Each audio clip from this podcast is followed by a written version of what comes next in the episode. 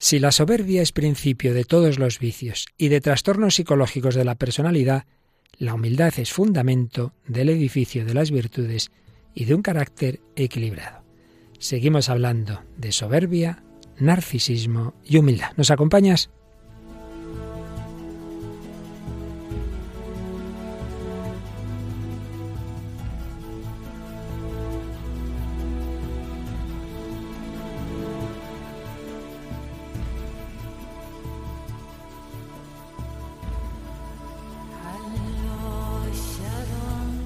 El hombre de hoy y Dios, con el padre Luis Fernando de Prada. Un cordialísimo saludo, muy querida familia de Radio María. Aquí seguimos en El hombre de hoy y Dios una semana más en este itinerario que estamos haciendo ahora, mirando a Jesucristo como aquel que es capaz de sanar nuestras heridas, esas heridas que ha hecho, que hace en nosotros el pecado, pero en las que Él siempre tiene la última palabra.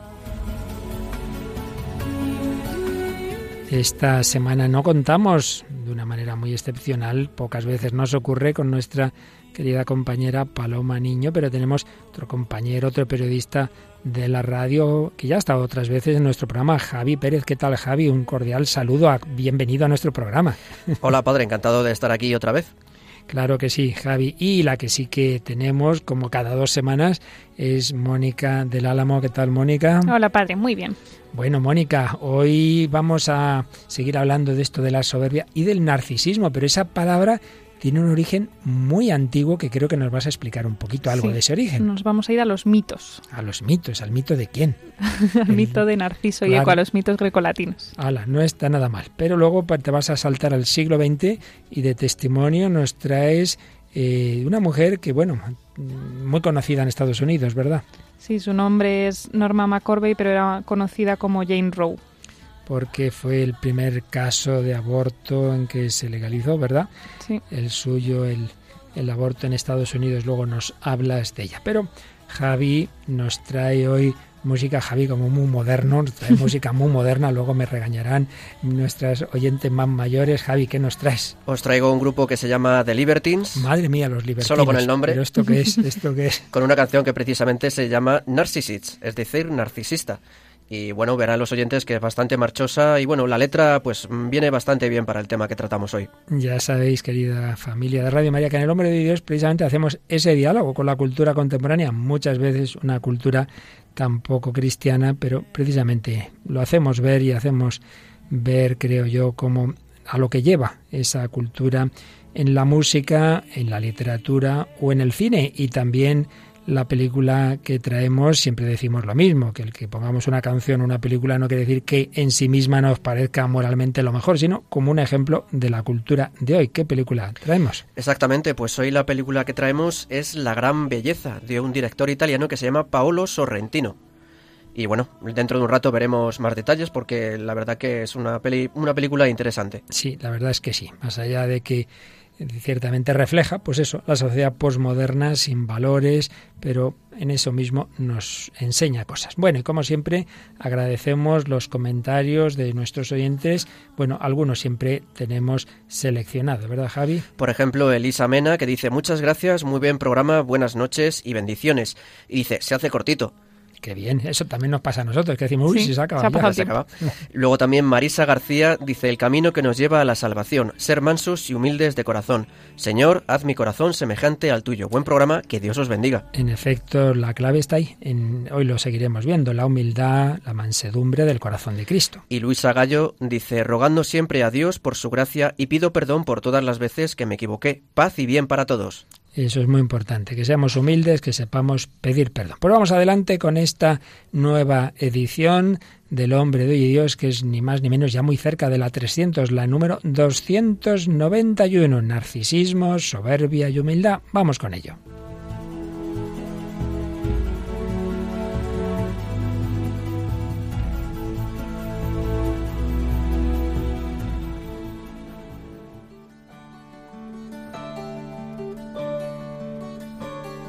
Pues vamos a retomar el hilo de nuestras reflexiones de programas anteriores. Estamos viendo cómo el hombre herido por el pecado, muchas veces muerto en su vida sobrenatural si es pecado mortal y con mucha frecuencia herido en su misma naturaleza, incluso con heridas psicológicas. Y vamos viendo, hemos empezado por la parte negativa, iremos viendo cada vez más cómo Jesucristo no solo perdona nuestros pecados, sino que su gracia contribuye a nuestro equilibrio, incluso psicológico, sin excluir, por supuesto, que muchas veces mismo Dios quiere que usemos esos medios, no solo psicológicos, sino médicos, psiquiátricos, pero en fin, no anticipemos. Este es el tema general y recordábamos cómo Dios nos ha creado a su imagen y semejanza. Tenemos una naturaleza con unas tendencias, unas tendencias buenas, pero esas tendencias se desordenan por el pecado original y los demás pecados y se convierten esas tendencias en la fuente de los pecados capitales, que como de su nombre indica son cabeza de otros muchos pecados. Y a su vez veíamos cómo hay un pecado capital de los pecados capitales, una raíz, la soberbia, que uno prácticamente quiere ocupar el lugar de Dios, se hace el centro del mundo. Por eso soberbia y egocentrismo y egoísmo están muy relacionados. Y si en las raíces de la santidad está la humildad y la fe, y llevan al amor a Dios y al prójimo, en las raíces, en cambio, del pecado y de la mundanidad están la soberbia y el egocentrismo.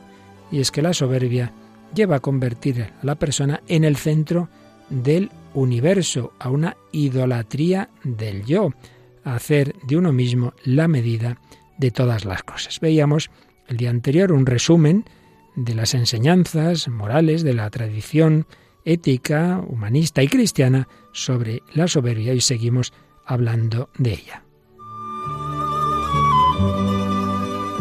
Pero hoy vamos a relacionar esas enseñanzas que seguiremos exponiendo con planteamientos de la psicología moderna, una psicología que en los grandes psicólogos reconoce que estaba ya anticipada en los grandes pensadores. Puede sorprender que un famosísimo pensador, Erich Fromm, quien no ha oído hablar del arte de amar, Erich Fromm, que se supone que era ateo, marxista, freudiano, siempre a su manera, por supuesto, neomarxista, neofreudiano, pero que se suponía desde luego que no era en absoluto creyente, y tiene este párrafo en uno de sus libros. Generalmente se considera que la psicología es una ciencia relativamente moderna.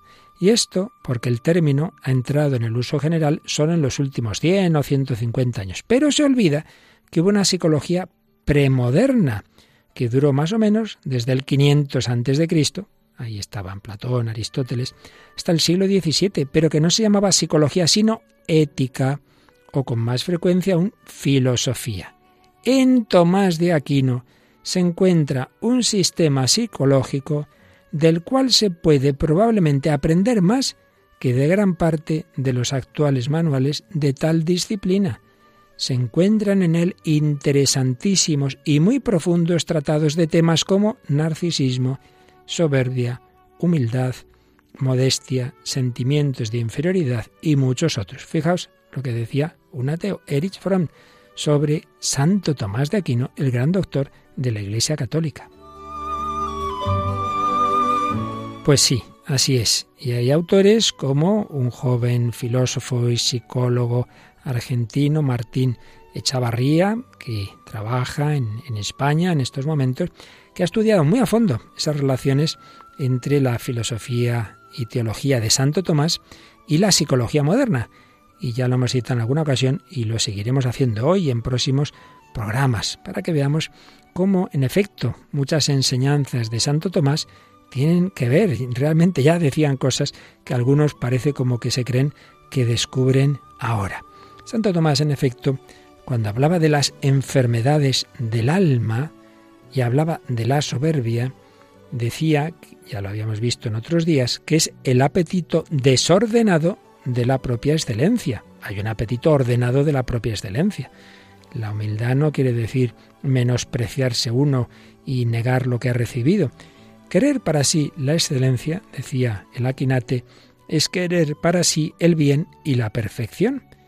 Y esto está en el fondo de todo desorden, el apetecer la perfección inmoderadamente fuera del orden de la razón, porque si es en el orden de la razón no pasa nada, pero cuando es de una manera desproporcionada, decía Santo Tomás, es inicio de todo pecado. La soberbia es el principio de todos los vicios, porque es lo mismo que decir que el amor de sí es el principio de todos ellos. El hombre se ama queriendo para sí la excelencia, pues es lo mismo amarse que querer para sí el bien. Por eso, concluía Santo Tomás, corresponde a lo mismo que se ponga como inicio de todo pecado la soberbia o el amor propio. La soberbia o el amor propio. Para Santo Tomás, inicio de todo pecado. Y explicaba por qué la soberbia está detrás de todo pecado, diciendo que la soberbia puede ser un vicio específico, un pecado especial, por ese apetito inmoderado de la propia excelencia, pero aunque no sea directamente ese vicio particular, pero sino en cuanto está detrás de todos los demás hábitos viciosos, está la soberbia. ¿Por qué? Por lo siguiente, decía que así como, ya lo habíamos visto también en la ciudad de Dios de San Agustín, San Agustín señala que el amor desordenado de sí mismo hace la ciudad de Babilonia, y en cambio, en el amor de Dios es el mismo Dios el fin último, es el fin último, en la vida mundana, el amor desproporcionado de sí se convierte en el fin último de lo que uno hace el que quiere abundar en riquezas, o en ciencia, o en honores, o en lo que sea, al final que está buscando su propia excelencia. Por eso, si la caridad, si el amor de Dios impera a todas las demás virtudes, de modo semejante, la soberbia es un pecado común a todos los demás pecados, por lo que se la llama raíz y reina de todos los pecados. ¿Y por qué? Pues de tres maneras. O porque es el fin de todos ellos. Cuando uno hace el pecado que sea, en el fondo está buscando su propio interés, su propia excelencia. O porque en toda transgresión se da un rechazo de la norma divina, lo que en realidad es un acto de soberbia. Esto es muy profundo. Todo pecado en el fondo, que uno no haga este razonamiento, en el fondo estamos como diciéndole a Dios, yo sé mejor que tú lo que me conviene, yo sé mejor que tú lo que me hace feliz, yo sé mejor que tú lo que va a hacer mi vida plena es un acto de soberbia implícito en todo pecado. Pero también, de una manera accidental, la soberbia también influye en todos los vicios porque remueve lo que impide precisamente que surjan los vicios, el que la unión con Dios. Claro, por la soberbia, uno en vez de depender de Dios, de unirse con él, se encierra en su propia soledad, sin Dios, sin su gracia. Caemos en cualquier cosa. Por eso cita Santo Tomás a San Gregorio Magno, que decía que la soberbia es una enfermedad del alma que termina destruyendo todo el organismo de las virtudes.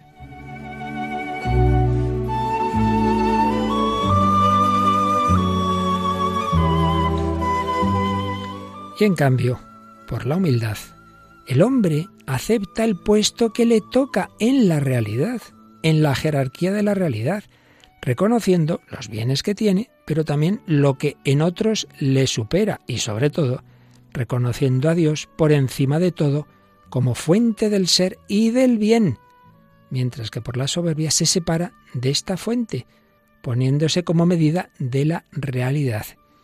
Una tendencia a la rebelión y a la soberbia que a veces puede no ser del todo voluntaria, puede ser un movimiento que cuando uno se da cuenta con la razón que está mal, lo puede rechazar. Pero si en vez de rechazarlo lo consiente, esa soberbia va creciendo y creciendo. También Santo Tomás, haciendo observaciones psicológicas, decía que normalmente se reconoce la soberbia desde fuera, incluso en rasgos físicos. Por ejemplo, él señalaba de esa persona que sostiene fija la mirada, como que no la quiere nunca bajar. Pero también señalaba que muchas veces al revés, se oculta Parece que es una persona que, es humilde, pero por dentro puede tener una gran soberbia, por la que interiormente está menospreciando a los demás. También señalaba cómo el soberbio tiene un conocimiento distorsionado de sí mismo, pues ha perdido la medida propia del humilde que se conoce a sí mismo. Por eso con facilidad se equivoca, y es que lo que se desea con vehemencia se cree con facilidad. Y fijaos, también hacía alusión Santo Tomás Aunque en otras ocasiones el soberbio sí que es consciente de, de, unas limitaciones, pero en cambio intenta aparentar exteriormente algo que no es interiormente. La ficción es una consecuencia de la soberbia. Intenta sobresalir, sobresalir. El soberbio ama más sobresalir, decía, que la perfección misma. Ama más sobresalir que la perfección. Quiere aparecer como audaz. Es un rasgo narcisista, diríamos hoy, característico del soberbio. Y de todo esto procede un alto grado de artificialidad. El fin es ficticio, el modo de comportarse lo es, como también la excelencia que se cree poseer. Y de ese deseo de sobresalir ante los demás, que nos recuerda la vanagloria o vanidad, de la que ya hablaremos otro día, surge otro rasgo característico del soberbio, la tendencia a despreciar a los otros y también la envidia. La envidia. Por eso dice Santo Tomás, cualquier cosa que ayude a que alguien se estime por encima de lo que él es, induce al hombre a la soberbia. Y una de las cuales, una de esas cosas, es la consideración de los defectos de los otros. En fin, una serie de observaciones psicológicas que hacía Santo Tomás en su reflexión moral, que ya veréis cómo también la psicología de hoy las tiene muy presentes.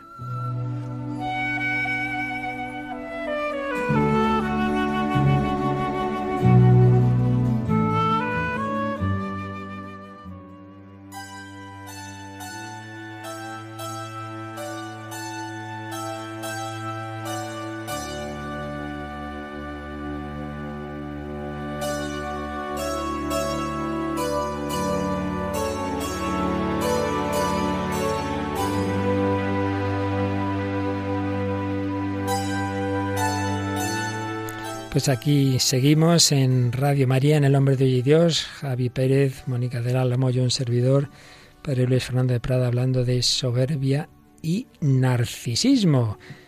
Hemos visto cómo la soberbia tiene mucho que ver con ponerse uno en el centro del mundo y pensar que todo está en función de uno mismo.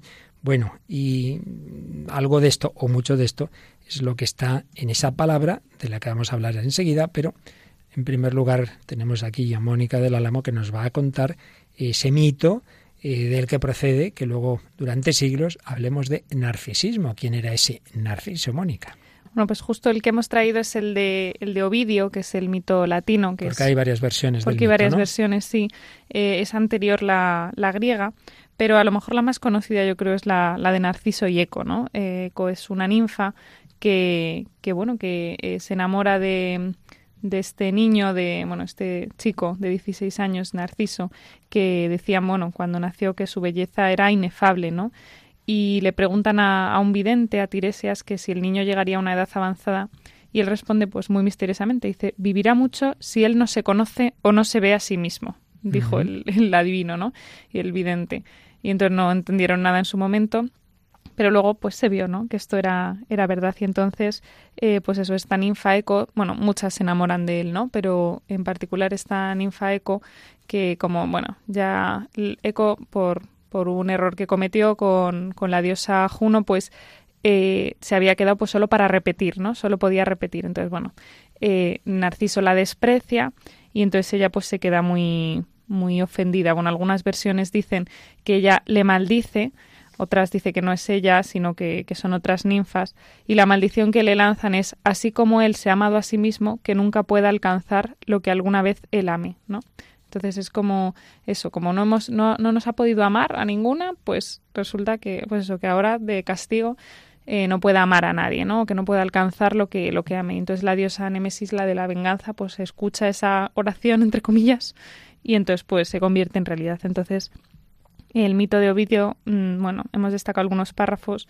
Eh, se acerca a beber a, un, lago, entonces está cansado y, y entonces queda prendado, ¿no? Dice el, el, mito. Quedó prendado de amor, de deseos y pensamientos por aquello que era solamente una sombra. Él miró mudo de asombro su propia imagen, sin identificarla como propia. Extendido en el suelo, miraba con fijeza a sus ojos, que se parecían dos estrellas, y sus cabellos dignos de Baco o de Apolo, en sus suaves mejillas, en su cuello de marfil, en la gloriosa belleza de su rostro, de un cierto rubor mezclado con un blanco nibio. En síntesis, miraba aquello por lo cual él, era admirado. Inconscientemente se deseaba a sí mismo. Él alababa y lo que alababa era él, mismo. Entonces, bueno, el, narrador, una de las expresiones que tiene, que es así como que describe mucho la situación, dice, oh ingenuo y enloquecido joven, ¿por qué intentas abrazar a una huidiza imagen? Lo que buscas no está en ninguna parte. Pero retírate y el objeto de tu amor ya no estará. Aquello que contemplas no es más que un reflejo y la sombra de una imagen que no tiene materia propia. Contigo viene, contigo está y contigo se irá, si tú puedes irte. Ni el hambre o la fatiga podrán separarlo de la imagen, pero él permanecía tirado en el sombrío pasto. Él contemplaba la falsa imagen. Llega un momento que él pues se desespera, ¿no? Y entonces eh, clama a los árboles, dice ¿Pudo alguien, decidme árboles, haber alguna vez amado en medio de tanta crueldad como yo? ¿Recordáis en el pasado, en vuestra vida centenaria, haber visto consumirse como yo me consumo? Yo estoy hechizado, y yo veo, pero lo que veo y me hechiza no lo puedo encontrar. Tan grande decepción implica mi amor. Y para afligirme más, ningún océano nos separa, ningún largo camino, ninguna montaña, ninguna muralla de ciudad, compuestos infranqueables nos separa, sino una delgada barrera de agua es lo que nos aparta. ¿no? Al enamorarse de, de, su reflejo, pues tiene como esta impotencia y llega un momento en que se da cuenta, ¿no? Se da cuenta de que la imagen hace lo mismo que él y entonces, claro, hasta se desespera más. Dice, oh, yo soy él, yo lo he sentido, yo conozco ahora mi propia imagen, yo ardo en amor respecto de mí mismo, yo he encendido las llamas y las sufro, ¿qué debo hacer? Lo que yo deseo, yo lo tengo. Oh, yo debo partir de mi cuerpo, y qué extraña plegaria para un amante. Debo quitar de mí aquello que yo amo. La aflicción me está quitando las fuerzas, y yo debo cortar mi vida en la flor de mi juventud. La muerte no es nada para mí. Con la muerte dejaré mis problemas. Quien es amado debe vivir largamente. En este caso, ambos debemos morir en un instante. Bueno, es como el final así tétrico de, de Narciso que al final pues, pues se deja morir, ¿no? Y de hecho, las últimas palabras que, que pronuncia son Oh querido joven en vano amado. Y entonces aquí dicen que, que Eco se compadece, ¿no? Y que de alguna manera ella que ha sido traicionada, que ha sido, bueno, despechada un poco, pues se, se compadece de él. Y de aquí pues nace esta flor que luego será el narciso, en, en el sitio donde estaba su cuerpo, ¿no? El mito griego es muy muy parecido, pero el que se enamora de él es, es un joven que se llama Aminias y es este el que le pide venganza a la diosa Némesis porque le, le ha rechazado. Y bueno, se ve aquí un poco el origen ¿no? del, del narcisismo. A lo mejor bueno, luego lo veremos, pero cambia mucho lo que es lo que luego se llamará el trastorno psiquiátrico, lo que sea, pero sí nace un poco de aquí, del, de que tú eres el centro y además como tú a ti mismo amarte tampoco puedes, ¿no? O sea, de alguna manera te explica esa imposibilidad, pues sí que de alguna manera el mito sí que refleja esta, esta contradicción tan tonta, ¿no? De, de este egoísmo, de este egocentrismo. Y sí que es verdad que mm, que este modelo narcisista, pues lo vemos, podríamos poner miles, miles de ejemplos, incluso a nuestro alrededor, pero también en los personajes de la literatura, ¿no? Muchos los hemos traído aquí a, por ejemplo, a, Radio María. Pues yo creo que todos los Don Juanes que hemos traído, ¿no? Sí, nos hablabas el último día del burlador de Sevilla. Sí, pero también el de Zorrilla, el que es así más conocido. También hemos traído alguna vez el estudiante de Salamanca, don Félix de Montemar, pues también es un modelo de, narcisismo. Un poco más atrás, el Calisto de la Celestina, que también es narcisista, además yo creo que un poco más exagerado. Eh, también trajimos el condenado por desconfiado de Tirso de Molina, pues Paulo, este monje, ¿no? que de alguna manera es tan soberbio precisamente por ese egoísmo de mirarse a sí mismo, de ver si me voy a salvar, si me voy a condenar, si yo, si yo, y, y se ve, pero también eh, pues a lo mejor más reciente de Fortunata y Jacinta, Juan Santa Cruz, el protagonista, que se aprovecha mucho tanto de Fortunata como de Jacinta, estas dos mujeres que están enamoradas de él, pues también él es narcisista. De hecho, hace tanto daño porque solo piensa en sí mismo y no le, no le importa hacer daño, no le importa todo parte de ahí. Y bueno, a lo mejor de la literatura mm, eh, extranjera, quizás a lo mejor un personaje así conocido podría ser Dorian Gray, ¿no? También por eh, un personaje así como más característico del narcisismo, pero bueno, que se podrían enumerar miles, yo creo.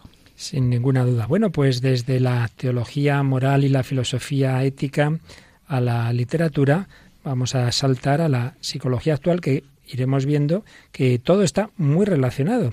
Y de hecho, pues hay quien critica, hoy un tema que hoy día se discute mucho en psicología, bueno, en casi nada que no sea la fe, no hay, no hay dogmas así absolutos y desde luego en psicología no los hay.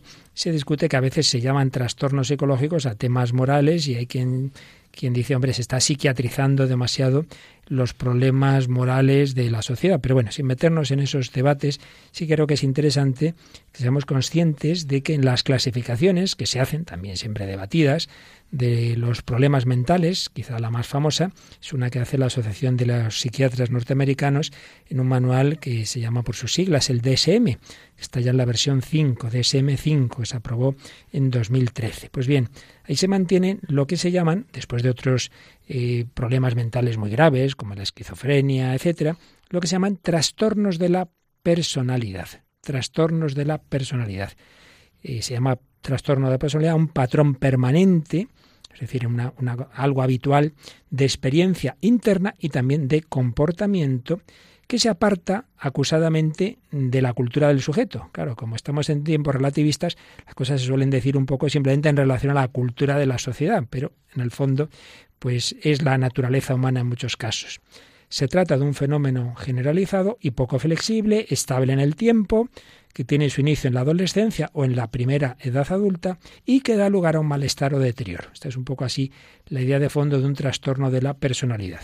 Y ahí se hablan pues de trastorno de la personalidad paranoide, esquizoide, esquizotípica, pero también entre ellos estos trastornos está el trastorno de la personalidad narcisista. Y fijaos cuáles son los rasgos o los criterios que en este manual se dan como criterios diagnósticos para que un psicólogo un psiquiatra diga, uy, esta persona tiene este trastorno. Siempre estas cosas hay que tomarlas, ya digo, muy relativamente y nunca podemos encasillar a nadie en unos papeles, pero nos orienta en lo que estamos hablando. Y fijaos los rasgos que señala este famoso manual.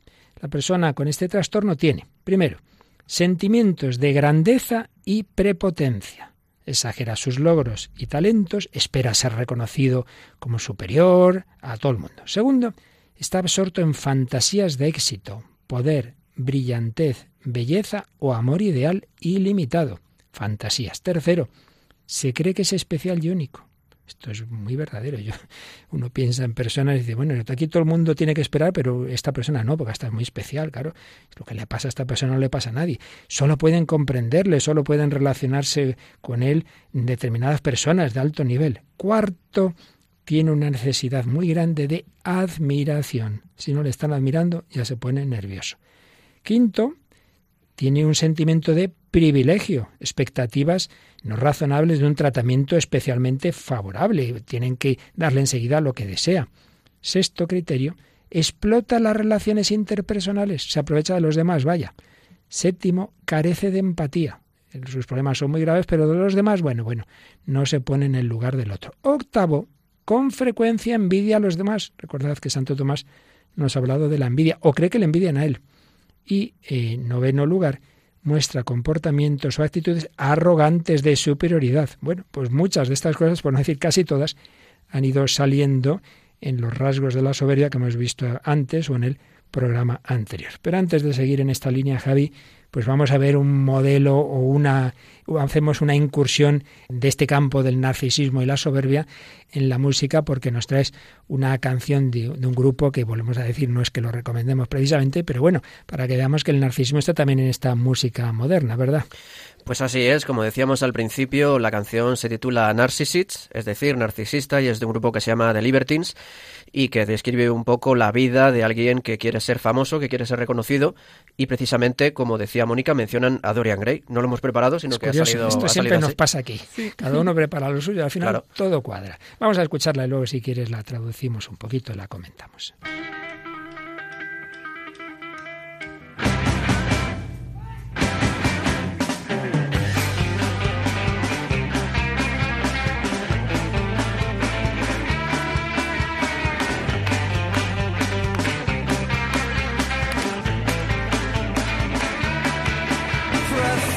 Trendy in a club of clapping song.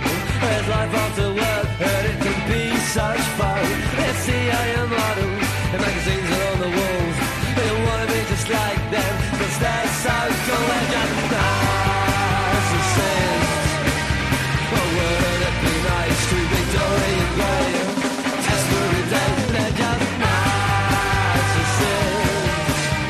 La letra dice, profesional de moda en el resplandor del sol de Clapham, hay vida después del trabajo y puede ser divertido. Ver todos los modelos de las revistas y en las paredes. Quieres ser justo como ellos, porque son tan cool. No son más que narcisistas. Bueno, ¿no sería bueno ser Dorian Gray solo por un día? No son más que narcisistas. Oh, ¿qué hay de buenos en ser Dorian Gray todos los días? Estamos viviendo en un espejo mientras la belleza de la vida pasa. Vas a ser tan... oh, vas a ser tan viejo, tu piel tan fría. Bueno, no son más que narcisistas. Bueno, ¿no sería bueno ser Dorian Gray solo por un día, tales narcisistas?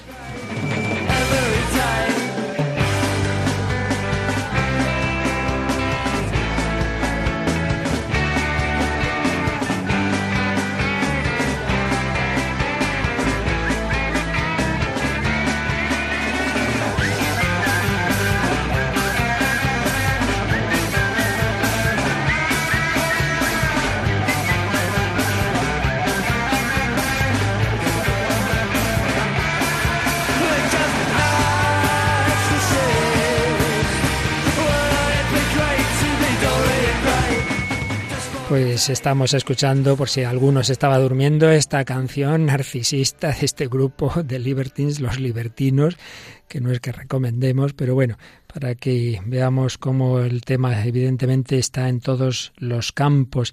Siguiendo con la perspectiva psicológica, ahora vamos a otro libro que ya citamos en otra ocasión, en este caso es Manuel Villegas, Psicología de los Siete Pecados Capitales, que si Martín Echavarría tiene un planteamiento netamente católico, en este caso parece que no, al menos no lo manifiesta, sino que pretende mantenerse en el terreno neutro eh, si es que eso es posible en esta vida, por supuesto.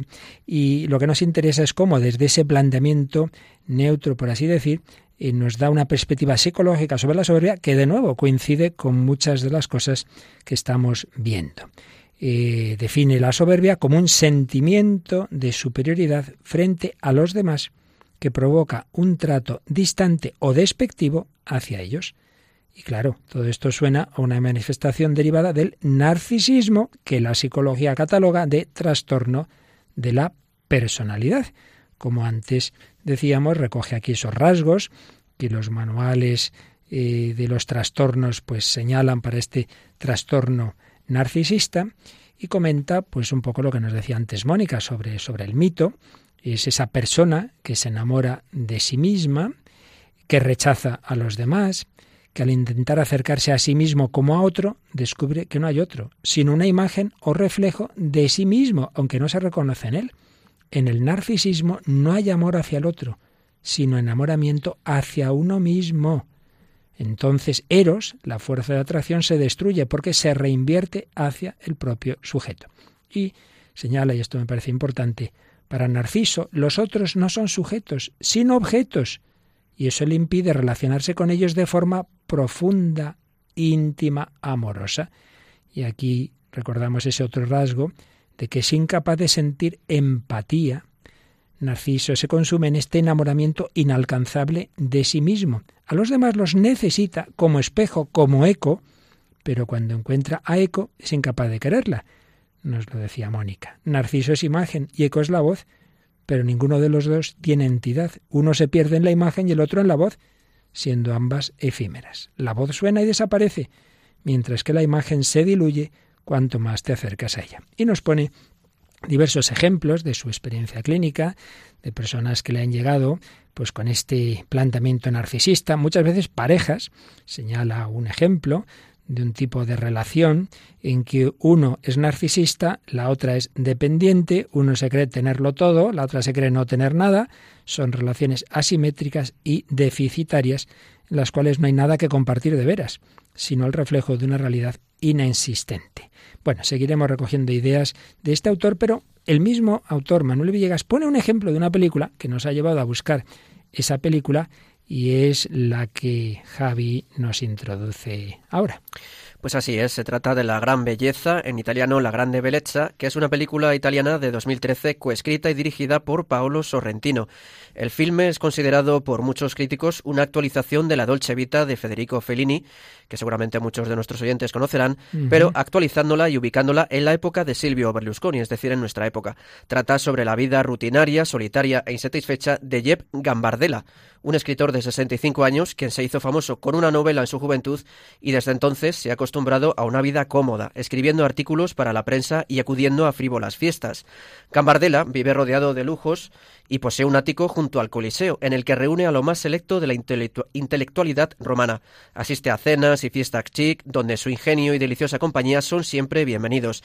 Periodista de éxito y seductor innato, el protagonista esconde su desencanto tras una actitud cínica que le lleva a ver el mundo con cierta lucidez amarga. Cansado de su estilo de vida, Gambardella sueña con volver a escribir, aferrándose a las memorias de un joven amor en el que sigue anclado. Esta película recibió grandes elogios de la crítica y de hecho, ganó numerosos galardones, entre ellos el Oscar, el Globo de Oro y el BAFTA a la mejor película extranjera. Pues sí, la verdad es que es una película interesante dentro de que, bueno, refleja nuestra sociedad posmoderna, sin valores.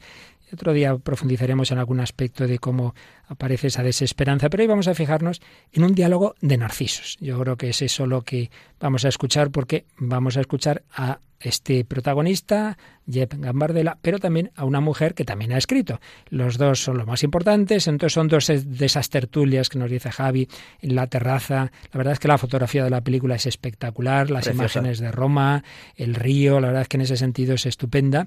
La pena es eso, que lo que aparece detrás es la nada. Bueno, pues vamos a escuchar dos de esas tertulias, las hemos unido en el mismo corte, un poquito largo, pero creo que vale la pena. No perdáis detalle porque aparecen muchos rasgos de lo que estamos hablando, ese diálogo entre estos dos escritores y los demás amigos.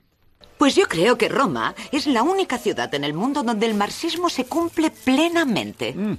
En Roma no se puede destacar por encima de los demás más de una semana. Después te devuelven a la mediocridad inmediatamente. Roma es colectivismo puro. Colectivismo puro. Estefanía, qué tonterías dices. ¿Sabes que la máxima ambición de Flaubert era escribir una novela sobre la nada? Si te hubiese conocido tendríamos un gran libro. Qué pena, ¿no? Eres un misógeno. No quieras ser siempre el centro de atención. No soy un misógino, soy un misántropo. Cuando yo era joven, en el departamento de letras rebosaba vocación ciudadana. ¿Tú rebosabas vocación ciudadana? Sí. ¿Por qué? Dejémoslo. ¿Y tú qué sabrás? En aquella época estabas en Nápoles haciendo el vago con jóvenes burguesas y escribiendo tu única novela. Tenía la historia frente a mis narices y no me di cuenta. El aparato humano era un libro limitadísimo, frívolo y muy pretencioso como su título, y eso Jeb lo sabe muy bien. Por eso ha evitado tanto escribir otro. Perdona, Tú, en cambio. Yo intenté cambiar las cosas con la literatura. He escrito 11 novelas de corte ciudadano y el libro de la historia oficial del partido. ¿Has olvidado tu colaboración con aquel reality show? ¿Cómo se llamaba? La Granja de las Chicas. Una porquería. Lo siento, pero la experiencia de la televisión es muy formativa y cuando me invitan siempre acepto. Me ensucio las manos, experimento, pruebo. No me paso la vida haciéndomelas no. Un momento. ¿Estás diciendo que un escritor comprometido tiene una especie de ventaja o no sé, de salvación? Conducto respecto a un novelista que habla, por ejemplo, de, de, sentimientos? Por supuesto que está diciendo eso. Darina, el motivo por el que uno compromete su propia vida no es secundario. Eh, por ejemplo, la importancia de crear una familia, de, dedicarse con sacrificio y compromiso todos los días a la educación de los niños. Eusebio y yo tenemos cuatro hijos, tenemos todo un camino juntos, hacemos planes. Eh, yo hago lo imposible por ser madre y mujer. Y cuando acaba el día siento que he sido útil, siento que he hecho algo interesante, importante. Y nosotros que no tenemos hijos, según tú, deberíamos estar pensando en el suicidio. No, no hablo de ti, naturalmente. Habla de mí. ¿Cuántas certezas, Estefanía? No sé si envidiarte o intentar apartarme de ti. Sí, tengo las cosas muy claras. Tengo 53 años. Muy bien llevados, muy Tengo 53 años. He sufrido, he caído y me he levantado y he aprendido muchas cosas de la vida. Bueno, Veo que ya no me rebate nadie, estupendo. Yo estaba bebiendo. Y yo. Estefanía, no te rebatimos porque te queremos y no te queremos poner en un aprieto, pero todas esas fanfarronadas, toda esa ostentación tan seria sobre yo y yo y yo, todos esos juicios tan tajantes solo esconden tu, tu fragilidad, tu incomodidad y sobre todo un cierto tipo de falsedad. Nosotros te queremos mucho, te conocemos, ¿sabes? También conocemos nuestras mentiras, pero por eso, a diferencia de ti, nosotros hablamos de vacuidades, de tonterías, de trivialidades, porque no tenemos ninguna intención de medirnos contra nuestra mezquindad. ¿Pero de qué falsedades estás hablando? Todo lo que he dicho es verdad. Así soy yo, eso es en lo que creo. Por favor, me precio de ser un caballero. No me hagas dudar de la única certeza que tengo. No, ¿eh? no, no, no, no, no, no. Ahora no, por favor. Dime cuáles son mis falsedades y cuál es mi fragilidad, amigo mío, ¿eh? Soy una mujer con huevos, habla. Venga, vamos, habla. Una mujer con huevos haría dudar a cualquier caballero de este mundo. Estefanía, tú lo has querido, ¿eh? Sin orden de importancia. Tu vocación ciudadana en los tiempos de la universidad no la recuerda nadie, pero muchos recuerdan incluso personalmente otra de tus grandes vocaciones, que practicabas en esa época y consumabas en los baños de la universidad.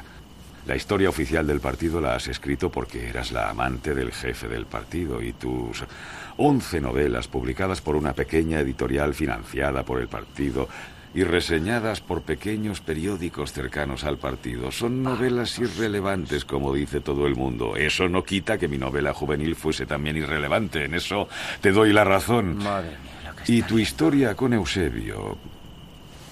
Bueno, Eusebio está enamorado de Giordano. Lo sabe todo el mundo.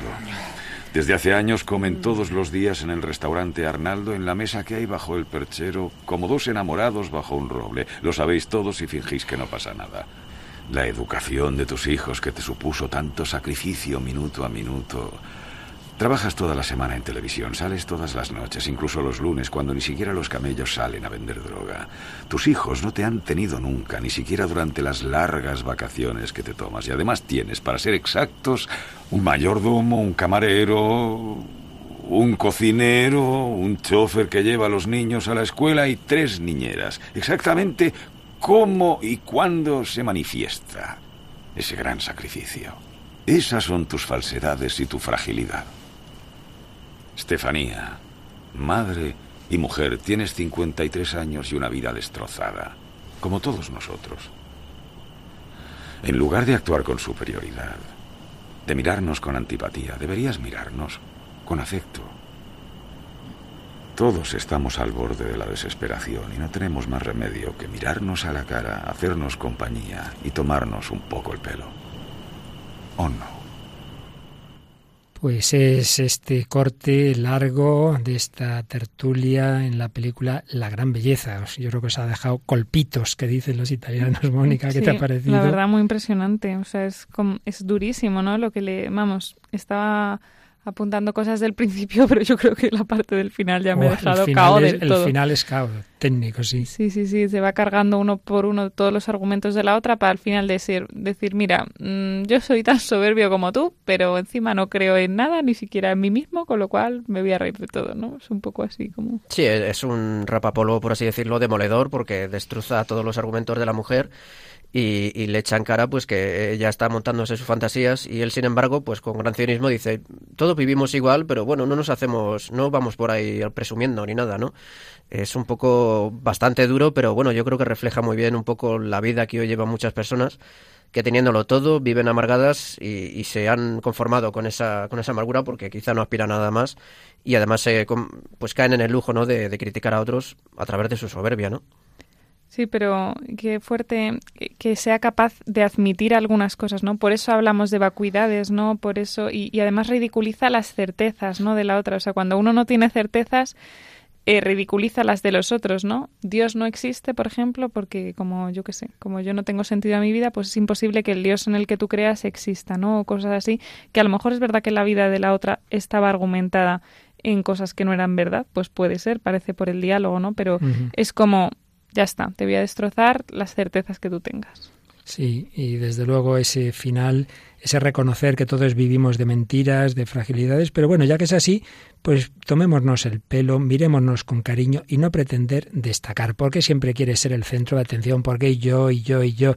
Bueno, pues es que son los dos, y esto es un rasgo del narcisista, él quiere ser más el centro, el otro es el, el- un poco el, el enemigo, y lo destroza con su ironía, en este caso a esta mujer, con esa, con esa ironía tan, tan fuerte pero, pero tiene ese, por lo menos esa sinceridad de, de reconocer eh, esa fragilidad. Dice, si todos tenemos la fragilidad, entonces no, no pretendas eh, algo distinto. Yo creo que esto nos recuerda a pasajes del Evangelio, ¿verdad, Javi? Así es, a mí me recordaba esta imagen a la, cuando habla Jesús de la casa construida sobre arena y la casa construida sobre roca que, bueno, se podría decir que la mujer aparentemente ha construido su vida sobre su imagen, sobre una, sobre una montaña de, de arena o de, o de humo, porque al final se descubre que no es realidad todo eso que ella, de lo que ella presume, y ha llegado a su amigo con su crítica y como un torrente se ha llevado la arena sobre la que construía su casa y la ha destruido.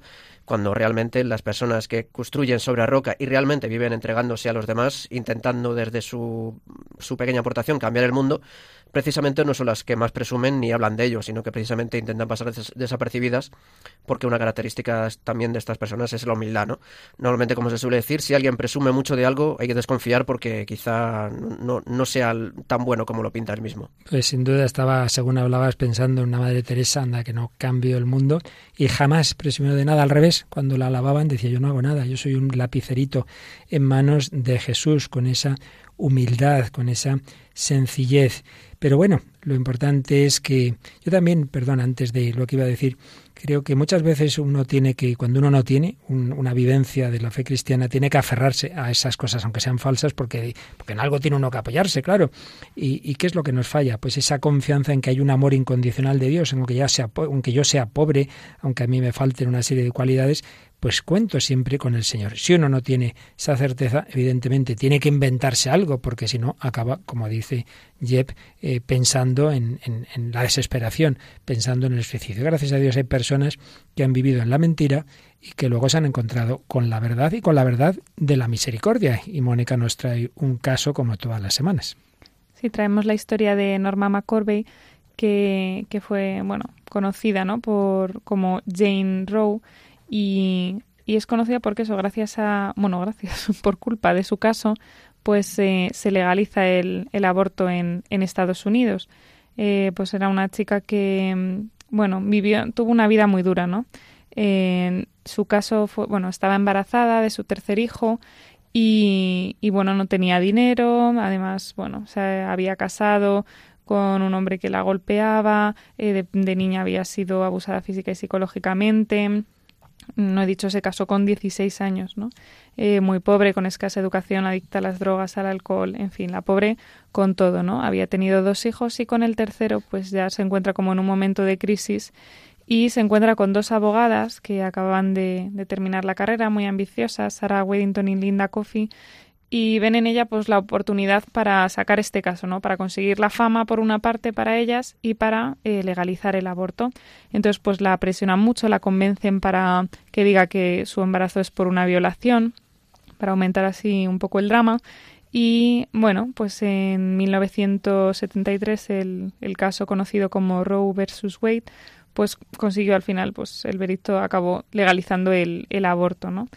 Eh, al final, curiosamente, eh, Norma dio a luz al bebé porque no, o sea, no abortó en todo el, trayecto, no, no, no, se, no se había legalizado el aborto para entonces y el bebé fue dado en adopción. Entonces esta mujer se dedicó a trabajar en clínicas dedicadas al aborto. Al final, en, en el 87 sí que confesó que la historia de la violación había sido inventada, eh, pero bueno, siguió trabajando en estas clínicas pero su vida da un giro enorme. Eh, una organización provida que se llama Operación Rescate, pues trabajaba cerca de la clínica, estaban cerca de la clínica donde ella trabajaba, y allí eh, pues entra en contacto con unas personas a las que ella considera distintas, ¿no? Al principio, pues claro, se miraban pues con mucha desconfianza, discutían y demás, pero por ejemplo conoce al reverendo Philip Benzan, que es el director de la entidad, habla con algunas personas, conoce a una voluntaria y a su hija, su hija Emily de siete años, y al final dice que ella no se encontró a gente radical que defendía una idea ella, sino que, que bueno, que al final acabó con conversaciones muy profundas sobre religión, sobre la vida, y que poco a poco pues algo fue cambiando en su corazón. Dice que fue radical la, la intervención de Emily, ¿no? De esta, de esta niña, de esta hija de la voluntaria. Dice, su cariño incondicional y sus abrazos me desarmaron. Y entonces la niña un día le pidió que la acompañara a rezar a una iglesia. Y entonces, pues, lo que escuchó allí, pues en la homilía le tocó del todo el corazón y pues se convirtió, fue bautizada y será católica en, el 98 y se dedicará a, pues a, luchar ¿no? contra todo contra todo lo que había luchado, pues contra el aborto, contra lo que se legalizó gracias a, a su testimonio. Eh, y claro, realmente pensábamos que esta es una historia en la que se ve mucho el cambio que hay que hacer. O sea, una conversión realmente requiere un, un cambio hacia la humildad, ¿no? Una conversión del corazón, porque claro, tú no solo esta mujer que se hizo famosa por esto y que además mintió y que además mm, no se lo defendió todo como una bandera y, y, al final tienes que reconocer que no, que eso fue un error, que has hecho daño a mucha gente. De hecho, le decían eh, que era la responsable de la muerte de 35 millones de niños, no le decían los de esta, operación rescate. Y, hay que ser muy humilde para reconocer esto, reconocerlo ante las cámaras, los medios de comunicación y, y luego, pues, eh, eso, lo que es la conversión también, reconocer públicamente que te has equivocado y que Dios es lo que da sentido a tu vida, ¿no? Y es verdad, falleció hace poquito, en, en 2017, y, y, bueno, pues es una, una vida muy impresionante de, y también una lección de humildad. Sin duda, la humildad, terminamos hablando de ella, seguiremos el próximo día profundizando más en el narcisismo, en la soberbia, pero vamos a terminar en positivo recordando enseñanzas de nuevo de Santo Tomás. El humilde se somete a Dios, que es la perfección por esencia, que es la fuente de toda perfección. Se trata en la humildad de una disposición de la afectividad respecto al verdadero orden, por el que se reconoce con objetividad el propio carácter de criaturas, que uno no está en la cima de la realidad, sino que Dios es su centro y su cumbre, esto tiene el efecto de producir una auténtica armonía en toda la personalidad que se estructura así según el verdadero orden de los bienes. Por el contrario, la soberbia, la rebelión al orden real, es causa de grandísimos males para la propia personalidad, como veremos, si Dios quiere, en los próximos días. Pero vamos a terminar con una canción que recogen palabras de Jesús cuando le fueron a preguntar quién es el más importante y que respondió. Lo, nos lo expresa así esta canción del padre Gonzalo Mazarrasa, aunque cantada por unas jóvenes.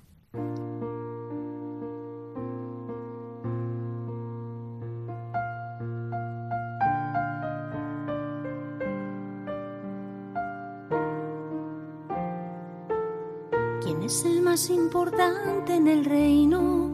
Y Jesús tomó un niño y lo puso en el medio diciendo, si no os hacéis como Él, no entraréis, no entraréis en el reino. Porque el que se haga pequeño, pequeño, es el más grande en el reino del cielo. Cuidado, no despreciéis a ninguno de ellos, porque sus siempre están viendo el rostro de mi Padre del cielo y el que en mi nombre acoge a un niño de estos, me acoge a mí.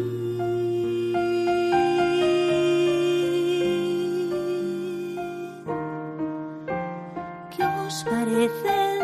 Un hombre tenía cien ovejas y una se le perdió. Dejó las noventa y nueve y la buscó y cuando la encontró se alegró más por ella que por las demás. Lo mismo vuestro Padre Celestial no quiere perder ninguno de estos pequeños. ¿Quién es el más importante en el reino? Que se haga pequeño.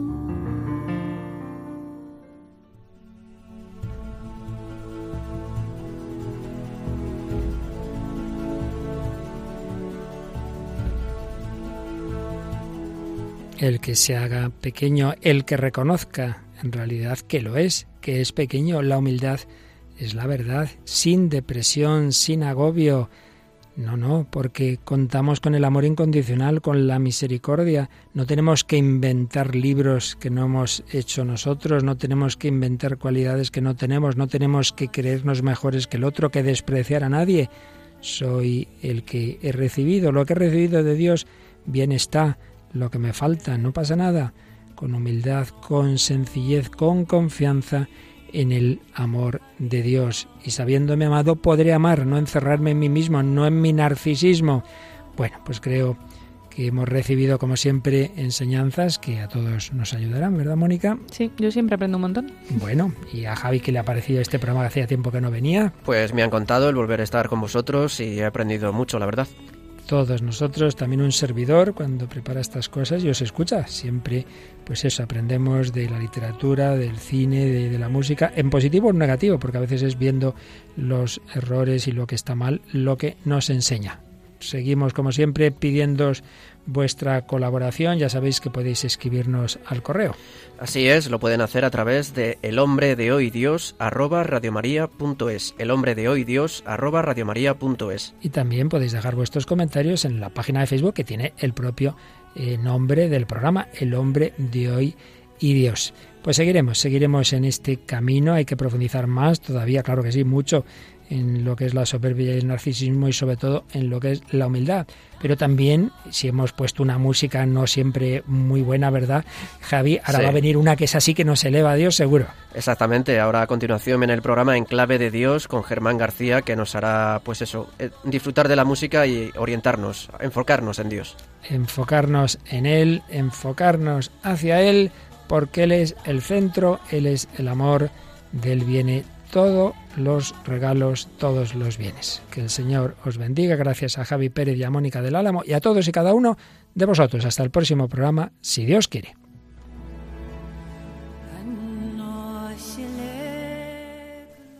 Así concluye El hombre de hoy y Dios, un programa dirigido en Radio María por el Padre Luis Fernando de Prada.